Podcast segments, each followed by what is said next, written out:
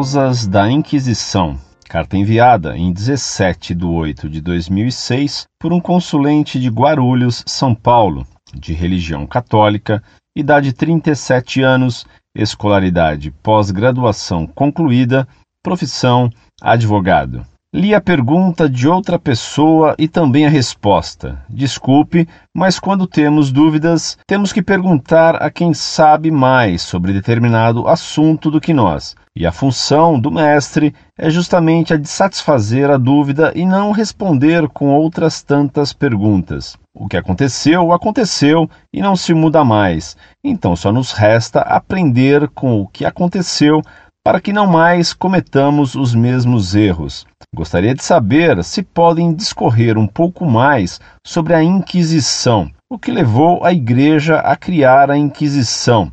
Será que faz diferença quantas pessoas se matam em nome do que se acredita? Também acho que não devemos ser permissionários, mas matar por causa disso Dizer que estamos vivos graças à Igreja? Não foi a Igreja que defendeu o mundo de Hitler, Mussolini e tantos outros, e também não é a Igreja que vai nos defender do PT e do MST e do MLST e de tantos outros movimentos armados e escondidos que estão por aí. Quero apenas entender sobre a Inquisição e o que levou realmente a Igreja a queimar pessoas vivas em praça pública e saber se é certo, mesmo que dentro de parâmetros seguros, torturar alguém. Que Deus te dê sabedoria e te ilumine para a resposta. Espero ter uma resposta sem ataques, pois em momento nenhum ataco a igreja, apenas busco solução para um assunto que, como vocês mesmos dizem, no Brasil há pouca literatura séria sobre o assunto. Que a paz do Senhor esteja convosco.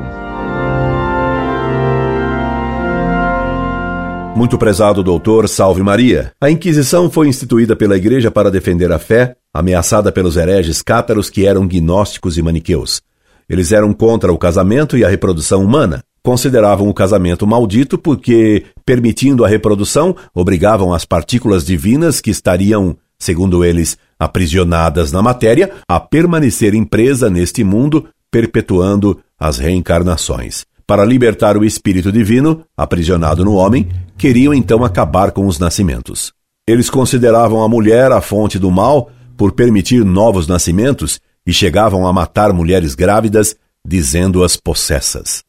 Quando um menino da seita chegava ao nível de perfeito, por vezes chegava-se a praticar o suicídio ritual por inanição, deixando de comer, pois comer era assumir a matéria, sepulcro e calabouço do espírito divino preso nos corpos materiais.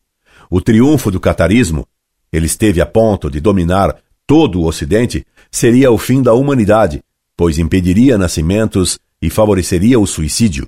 Isso é tão verdade que até uma historiadora protestante, Lia, reconheceu que a Igreja, com a Inquisição, salvou a civilização e a humanidade. Quando o povo tinha conhecimento de algum crime cátaro, por vezes fazia justiça com as próprias mãos, linchando os cátaros.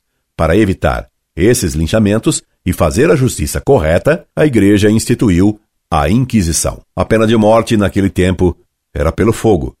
A igreja não matava os que nela não acreditavam, mas matava os hereges que haviam apostatado da fé católica e que, fazendo propaganda da heresia cátara, tinham causado algum crime grave. A Inquisição, como todo tribunal, não tinha apenas a pena capital. Ela condenava a fazer pequenas penitências, rezar ave-marias, fazer novenas, visitar um santuário, fazer um retiro, uma peregrinação, a multas, a prisão, com direito de sair para sustentar parentes necessitados, ao degredo, e somente nos casos extremos, condenando à morte. O número de pessoas condenadas à morte pela Inquisição foi muito pequeno, não alcançando nem 3 ou 4% dos casos. Muitas sentenças à fogueira eram pós-mortem. Com isso, cremava-se o cadáver. A igreja procurou sempre amenizar os sofrimentos dos condenados à fogueira, modo de executar geral entre os povos de origem bárbara. Inicialmente, colocando palha no fogo para fazer fumaça que fazia o condenado morrer por asfixia e não queimado. Depois, fez decapitar o condenado queimando o cadáver.